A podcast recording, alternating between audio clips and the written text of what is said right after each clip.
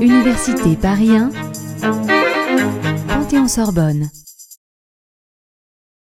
L'idée, c'est de leur dire euh, quel type de connaissances vous voulez que vos étudiants acquièrent. Et on a une représentation des connaissances selon deux axes.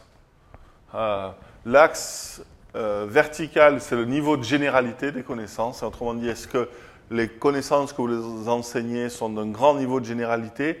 Autrement dit, ils vont devoir les transférer dans tout un tas de situations?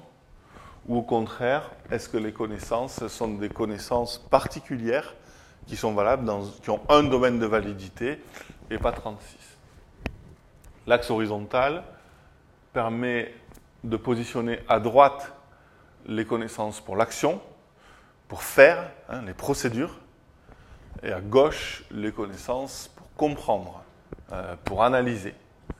Euh, donc autrement dit, en psycho, les connaissances procédurales et les connaissances déclaratives. Euh, ça, ces deux axes nous ont permis, voilà, en gros, de définir ces quatre cases avec en haut à gauche une connaissance générale déclarative, c'est un concept. Euh, une connaissance générale procédurale, c'est une méthode.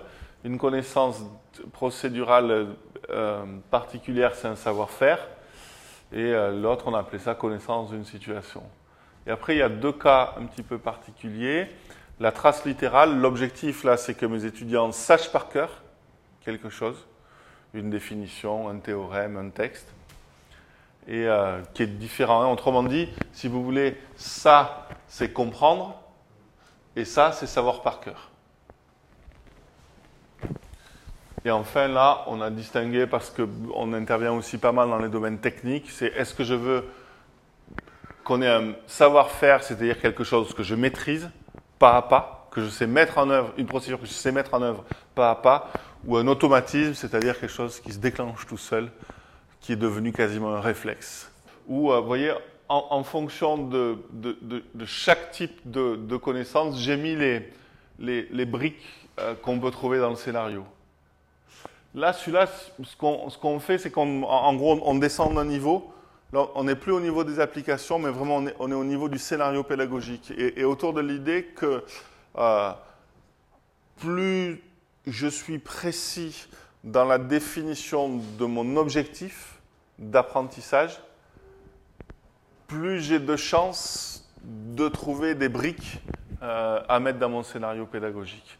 Euh, autrement dit, là, voilà, j'ai des espèces de briques, hein, c'est-à-dire des, outils pour fabriquer des tâches, des, tâches d'apprentissage.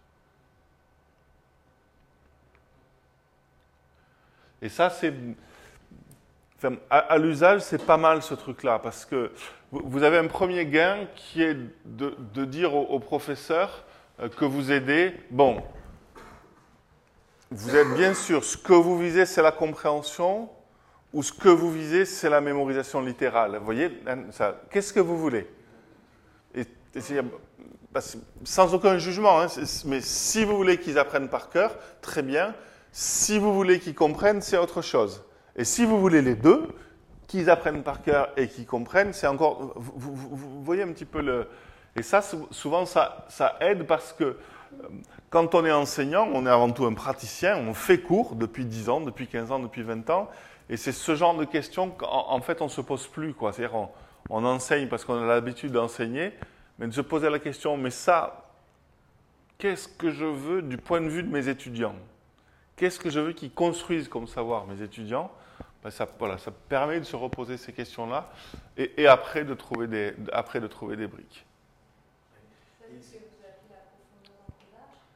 Alors, la, profondeur d'encodage, c'est quand euh, on amène un étudiant à se poser des questions euh, à, propos de quelque chose, à émettre des hypothèses, à changer de point de vue, à ouais, à, se, questionner, à, représenter selon des modalités différentes une connaissance. C'est tout ça la profondeur d'encodage. C'est juste pour donner un, exemple très simple. Hein, c'est euh, le, vous avez le même cours d'histoire qui est donné à deux groupes d'étudiants. Dans un premier groupe, on dit aux étudiants apprenez, écoutez bien parce qu'après vous aurez une interrogation écrite. Et à deux groupes d'étudiants, on leur dit écoutez bien et essayez de comprendre en quoi la leçon d'histoire aujourd'hui, que vous allez entendre aujourd'hui, vous aide à mieux comprendre le monde dans lequel vous vivez. Questionnez-vous. Demandez-vous en quoi ce que vous allez apprendre aujourd'hui vous permet de mieux comprendre l'actualité. Vous voyez, les deux groupes, les différentes consignes. Voilà, ben la consigne 2, c'est une consigne de profondeur d'encodage. La consigne 1, c'est une, une, consigne de mémorisation. Et ce qu'on voit, c'est que le jour de l'interrogation écrite, c'est les étudiants du deuxième groupe qui ont une meilleure note.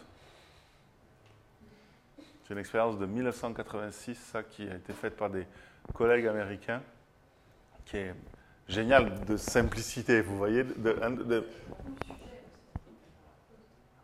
là, là, c'était pour de l'histoire et c'était pour des questions ouvertes, effectivement. Après, si ce qu'on veut réussir, c'est la mémorisation littérale, alors bien entendu, il faut mettre en place des stratégies de mémorisation littérale, voyez? Mais si ce qu'on vise, c'est la compréhension, alors une consigne de profondeur d'encodage va améliorer la compréhension. Ah si, si, si, ça on sait très bien faire aujourd'hui, l'évaluation de la compréhension. Si, si, si, si. C'est par exemple évaluer la compréhension. Euh, on peut demander à un étudiant de euh, re-expliquer quelque chose avec ses propres mots. Euh, pour évaluer la compréhension, on peut demander à un étudiant de représenter sous une forme graphique quelque chose qu'on lui a présenté sous une forme littéraire.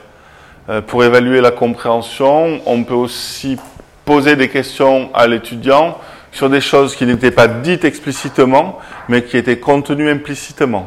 Voilà, tout ça, c'est de l'évaluation de la compréhension.